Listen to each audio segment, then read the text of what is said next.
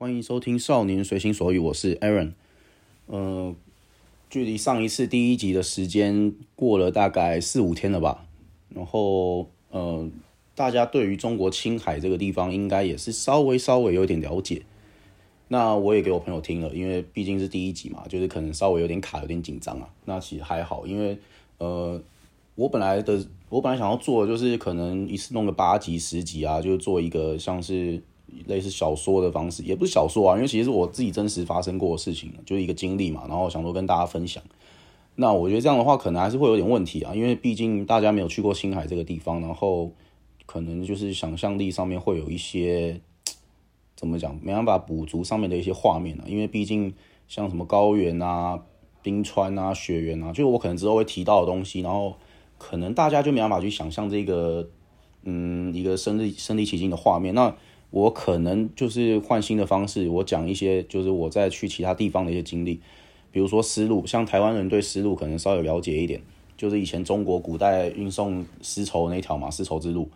那丝路这个地方其实就也就是因为以前可能历史课啊、地理课有上过，所以也是蛮有兴趣。那也嗯，我在去年十二月的时候走了一趟，那个时候其实中国也有疫情，但是其实已经蛮趋缓蛮多的，然后。再一个就是因为十二月不是它的一个旅游旺季，其实就蛮冷清的。因为嗯，中国其实很大嘛，那它的人口其实都集中在一个呃西南沿海，对西南沿海那边，所以它其实冬天十十二月的时候，其实它的那个哦我讲错，是东南沿海。那它西北部的话，其实都是没有人的。呃，像丝路一个我们比较熟知的一个城市叫敦煌，敦煌大家应该听过，就是有就是有莫高窟嘛，莫高窟壁画那个地方，那个地方真的非常推荐大家去。像我上次去的时候，里面的一个莫高窟的解说员，他跟我讲，大概再过五年吧，就没办法入内参观了，因为它其实里面的壁画，它是没办法去做一个永久保存的。也就是说，现在里面的一个壁画的维护员，他是做了一个类似加强的一个补强的工作，因为以前他们在画壁画的时候，他们用的颜料是非常特殊的，他们所有的颜料，因为他以前没有我们这种化学材料嘛。那这些作画师他们在画的时候，其实都是透过植物啊、矿物啊去萃取下来的，所以其实这些东西是非常难以保存。其实它里面的壁画，我们可以从清代一直追溯追溯到呃以前，好像是不知道哪个朝代啊，反正就很久以前的，呃中间落差大概一千多年，所以呃我们可以看到很多朝代的东西。那包括是以前那一种上千年的一些壁画，那保存下来就是非常的可观啊。因为这种东西真的是看一次少一次啊。因为呃，我们在莫高窟的那个石窟里面，它除了一个四周的壁画之外，那它中里面中间会有一个所谓的我们叫做塑像，塑像就是它会是用一些呃草啊，用一些我们以前的那种。什么稻草之类的，先打底，然后再开始一层一层把泥泥巴铺上去，铺上去之后再开始雕刻，所以它其实这个保存是非常有难度，它不是用现代技术去保存，所以它其实后来在经过一些呃呃盗盗猎者，我们讲盗猎者，他会去把一些比如说神像啊、佛像啊，他会去把它整座从底部直接把它切除掉，或者头部啊就把它切除掉。所以我们现在看到的一些莫高窟里面的东西，其实都是一些嗯呃后期做修复。那有一些可能是在清朝，也是在民国民国年代。所以，我之前我在洞窟里面看到，就是那个解说员有讲啊，那包括我自己有看到，他们如果做一些修复动作的话，会在洞窟外面，嗯，洞窟墙壁上面也会写说啊什么什么年代，然后经过整修这样，所以就可以很明显看到，就是说呃可能某某座那个雕像上面的一个头。头部跟他的身体，它是一个不同材质，就是它的色差会非常的明显，包括他眼睛啊什么，就是非常的明亮，就是不像很久以前那个朝代做出来那个东西了。对，那这个大概就是一个思路思路上面一个最值得去看的东西，也是我最推荐的。那这个地方基本上是不能拍照，就是说，因为可能怕会影响到它的一些保存啊。包括如你想要拍也拍不到，因为它的石窟里面基本上是不设灯光的，因为也会影响。就是说，现在他们都是一个解说员，他们会拿一个手电筒啊进去里面照来照去啊。他们就是你如果要进去参，你要进去参观的话，你必须要预约一个解说员，然后他会带队嘛。然后你在洞窟里面，他就会跟你讲说，哎，这个是哪个朝代的啊？然后为什么要这样作画？就是你可以很明显看到每个朝代它的作画风格是不一样的。其实这些都是以前有钱人，然后他们去花钱去请一些僧人啊，然后一些会作画师啊，然后你可以看到一些洞窟里面，他可能就分好几个作画师去把它画出来。那它的壁画里面就是一些对称的一些小图案啊，比如说什么飞天图啊，飞天图就是敦煌里面最有名的，就是你可以看到一些呃女性的一些女性的一些角色，然后他们会弄一些轻飘飘的衣服，这样飞来飞去，那个就是他们飞天，是就是一个蛮代蛮有代表性的一个东西啊。包括你在那边看到一些什么纪念品啊，有的没的，就是他会一直讲啊飞天什么飞天什么，就是这个。然后丝路上面还有一个比较有名的就是。呃，敦煌的鸣沙山，鸣沙山就是大家如果就是想去看一下沙漠地形啊，或者骑什么骆驼啊，就是在台湾的话就不可能看得到的东西嘛，就是这种很特殊。台湾也有啊，就是一些什么桃园啊，或是哪里的那种沿海边的那种小沙小沙丘，台湾应该叫沙丘啦。那他们那边是沙漠，它那种沙漠是真的是一座沙山，就是你必须要走骑骆驼，然后这样子穿过去，就是非常的。非常的就是非常辽阔这样啊，包括月牙泉啊，月牙泉就是之前小时候 F.I.R 那首歌嘛，月牙泉。那现在月牙泉其实我觉得没有那么的推，因为它旁边的人工设施太多了，比如说晚上的时候旁边弄一盏用一圈灯啊，就湖水旁边亮亮亮的，然后旁边又建一个建筑物，就是我觉得很变成说有一点四不像啊，就是现代跟古代合起来的一个样子。那我自己个人是不太喜欢，我反而比较喜欢白天那个，就是稍微看起来比较原始一点、自然一点。那其实月牙泉那的泉水也不是，呃，一直以来都是这个样子。它其实已经接近干枯的状态了。它以前是有一条叫做党河，就旁边有一条党河的水，它经由地下水之后流到那个月牙泉里面去做补充。但其实它现在的补充量是非常的低，所以都是靠人工注水再去维持这个景点。因为基本上这景点就是带给他们非常大的效益嘛，所以我觉得也很 OK 啊，就是去。呃，维护维持就是一个古代到现在的一个东西。骑骆驼的话，嗯，我个人是觉得蛮可怕，因为马跟骆驼我都骑过。我自己非常，我自己其实是非常不喜欢去，就是看动物表演或者是骑这些有的没的东西。但因为是冬天，像夏天的话，我绝对不会骑，因为我觉得这样是在虐待动物。因为我之前有一年夏天去印度的时候，靠那个室外温度四十几度，然后我就看一堆大象。然后在大家那边骑来骑去，他是要走上走到一个从山底下，然后走到一个山顶的一个什么王宫的，对，然后他要骑大象上去，我就看一堆人在那边骑，然后我就靠，我就觉得那些那些大象超可怜的，因为光是我们这一种已经有到处有那种躲太阳的地方，我都已经受不了，然后那些大象要这样来来回回的上那种超级大的山，然后我就不行不行，我觉得这样根本就在虐待动物，太可怜了。那我会去鸣沙山骑骆驼，就是因为。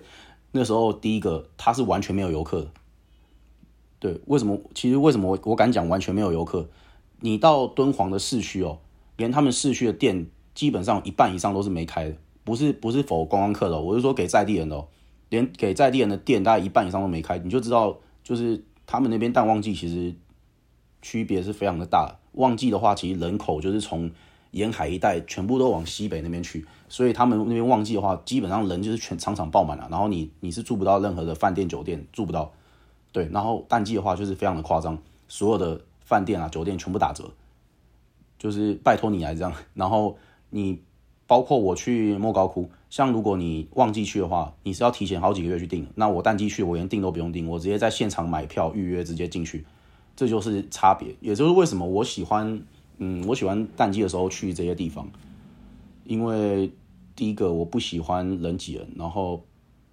拍影片吧，因为我自己本身有在拍一些旅游影片，就好玩的啦。然后我觉得人多的话，对于画面就是非常的一个杂乱的东西。对，就是为什么我喜欢我每次出去我都一定要挑那种，就基本上我觉得跟天气有关吧，就是可能比较极端一点天气。像我之前去青海的时候，也没有很也没有很冷，也没有很热，但是它就是一个暑假前夕，就是一个。不太不太多人会去的地方，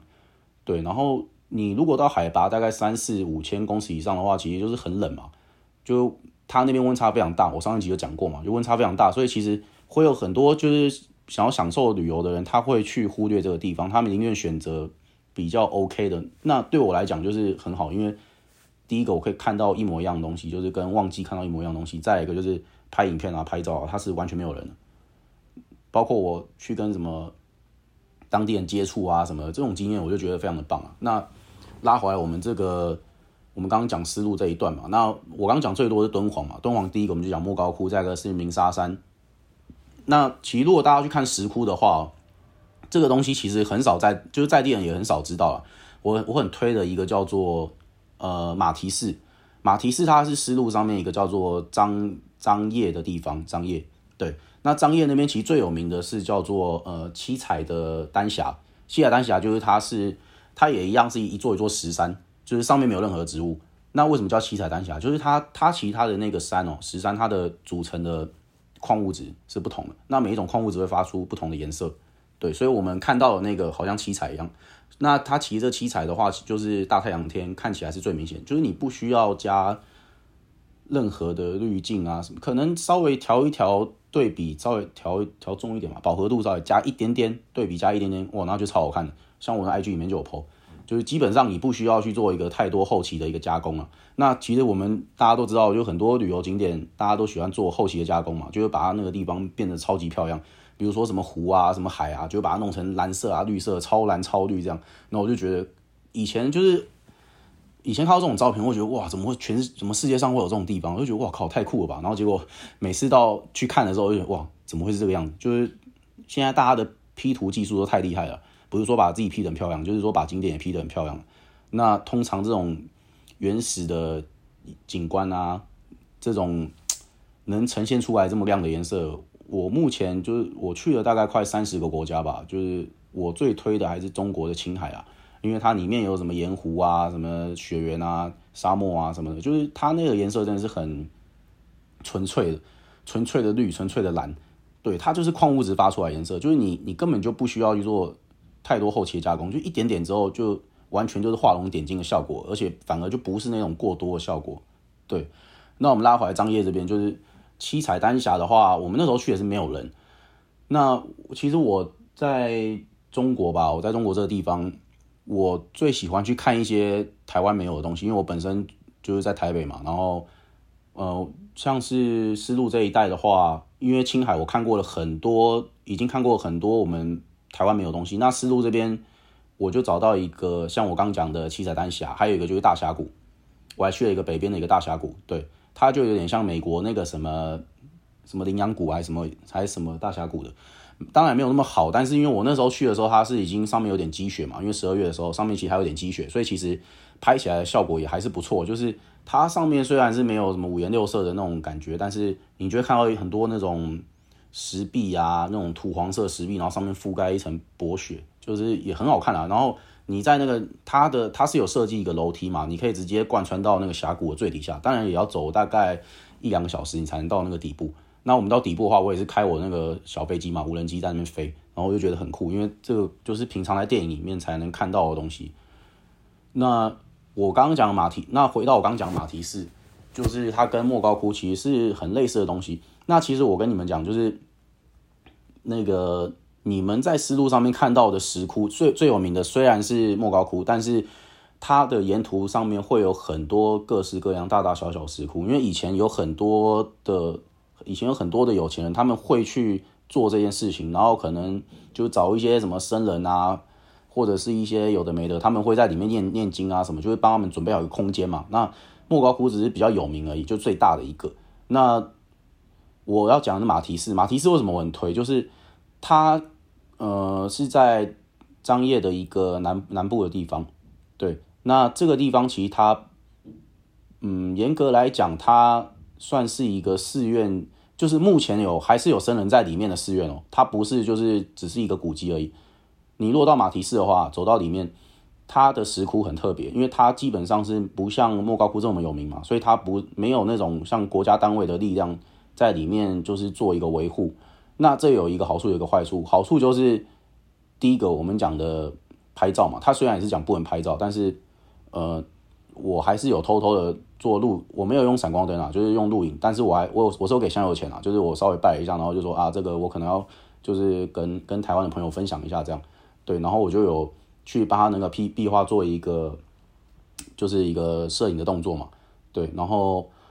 还有一个比较特别，就是它的，我刚刚讲它是一个寺院，跟它是一个目前也还在一个经营的寺院。它呃马蹄寺它最里面的马蹄寺哦，就是它是一个类似一个悬空的地方。对，那我为什么讲悬空？它的寺它的寺院是是在那个什么大石壁里面，我们看到一座山，对不对？然后呢，马蹄寺它就是把山凿开。其实所有的壁画，所有的壁画石窟都是这样，所有石窟壁画都是这样，就是它会先找一个地点，然后就是一一座大石壁，超级大的，然后他们就开始凿洞，凿洞，凿洞，凿洞。然后我刚刚讲马蹄寺，它的最有意思的就是它下面全部都是石窟，你就会看到好多好多，就是其实跟莫高窟很像，也是一样有什么四周围的壁画啊，然后里面有一些神像啊，但是你沿着它的那个楼梯，它楼梯很特别，就是用。木头啊，石头，而且都是都不是另外加上去木木头是啊，但石头它就是利用原本地形去刻出来的一个小超级小缝的阶梯，就是它只能供一个人通行。然后我们在走那个石窟的话，就是从最底下走到最上面，大概需要半小时到四十分钟吧。对，然后它里面的空间就楼梯就是非常的窄，因为它就等于就是镶在山里面的一个空间。对，然后我们走到最上面的话，你就会看到很多喇嘛在那边念经啊什么的，我们就会看哇，原来那么酷。然后。我们也可以在那边点灯啊，什么什么的，就是你可以看那个喇嘛在做什么，就可以跟他一起做嘛，就是做祈福这样子嘛。然后，嗯，这是我觉得蛮酷的地方啊，就是不管它不是一个很我们传统去看到那种寺院的样子，反正就是我们走到顶部石头里面，然后又是走那种很狭小的空间，对，就是一个非常神秘的地方，感觉就是从以前保存到现在，因为很多僧人在里面。那这个大概就是思路第二个，我觉得蛮推的东西，就推荐给台湾的朋友了。那再来就是卧铺列车，卧铺卧铺列车也是在中国一个蛮酷的东西，就是台湾以前可能台湾有，但现在没有的东西。那卧铺列车中国就分两种，他们第一种叫做软卧，第二种叫做硬卧。硬卧的话就是顾名思义嘛，就睡起来硬硬的。其实也不是睡起来硬硬的，它其实硬卧它就是你你去看的话。哦，第一个它是不能选座位的，就是你今天如果挑软卧或硬卧，它会随机帮你分配。然后你今天到火车里面，它是某就是每一节车厢是不同的嘛。然后硬卧里面它就是像我们住青年旅馆那一种分睡上下铺，但是它是没有任何的拉帘，也没有任何的门去做遮挡，它等于就是一个走道里面的一个空间，然后去帮你弄出一个平台这样子，然后有被子啊什么，然后就很简单的，但是完全没有遮蔽物。那对我来讲，我是觉得很不 OK 吧，因为我只我只体验过一次啊，就是这就是怎么讲，我只有一天会去住这样的东西，所以我会我第一个我不会去选择呃英卧的原因，就是因为呃预算是够的。假设我可能如果要睡很多天，比如说我可能要假设我可能要从北京坐到莫斯科坐那个什么 K 三列车，那我有可能会选这一种东西。但是我今天是从张掖坐到兰州。那我今天我觉得就会挑，我今天就会挑软卧。那它它最好的软卧就是我们讲，它是也是上下铺，但是它就是一个空间里面有个拉门，当然是不能锁。然后它就是上面两张床，下面两张床的一个上下铺嘛。对，然后我觉得是做也是做这个，然后里面也是有什么充电地方啊、小平台啊什么的。但是比较可惜就是因为我是做我时间点挑的比较好啦，因为我是挑凌晨到一大早嘛，我挑我挑大半夜到一大早，所以等于一个晚上就在火车里面度过了。那我没有看到白天，我没有看到外面的风景，是因为它那一带西北部比较荒凉，所以你不可能有路灯怎么去照，所以一路到头其实都是外面都是黑暗的黑暗空间，对，然后包括我早上到的时候六七点天也还没亮，对，那是比较可惜，因为打开窗户外面都是黑的，对，那思路大概就是这个样子。其实我就是我挑这个时候去，那最可惜的一点就是我原本想说在敦煌那边。然后可以住在沙漠里面住一晚上，因为以前看那个什么什么贝爷啊什么爷的，然后他就会在里面什么做野外求生啊，然后在沙漠里面搭帐篷啊，然后晚上还遇到小狐狸啊，就是可能国外的有这样啊。然后我就是以前看他一集什么撒哈拉沙漠，然后就觉得我靠，一个晚上住在沙漠里面超帅。其实我不怕，就是没有水没有电可以用，因为之前也体验过这种，就是睡在蒙古包嘛。那敦煌的沙漠其实非常的可怕的，尤其是冬天的时候，因为它的温差是非常的大。你可能晚上的时候是零下十几度、二十度，就是非常的夸张，你根本就没办法在外面生存了。所以你冬就是如果挑淡季去的话，这是唯一的缺点，就是他们如果不是这个时候去的话，你看到他夏天去，他就会弄个什么呃什么沙漠露营啊，然后晚上可以带你去看星星啊，因为他那边是没有光害的。所谓的看星星是连银河都看得到的那种，对，不是不是像我们就是可能到什么山上然后去看星星，只有一点一点，你是可以看到整个银河的，这是非常的非常的酷的一件事情。因为我之前去一个地方叫雨崩村，在云南，它那边晚上基本上也没光害。我随我拿一台就是我拿一台那一种什么小相机，那个叫什么相机？呃，卡片卡片机，我连用卡片机都能把银河拍出来，所以大家就知道那个地方其实是非常光害非常小的地方。对，那其实敦煌沙漠也是一个样子。那他们冬天是没有做了一个那个沙漠住宿服务，这是比较唯一最可惜的地方，大概就是这个吧。对，然后我中其实我就只去了几站啊，因为呃敦煌不对，不是敦煌，丝路它其实有分，在中国有分两段，丝路它其实很长，就一路从中国西安。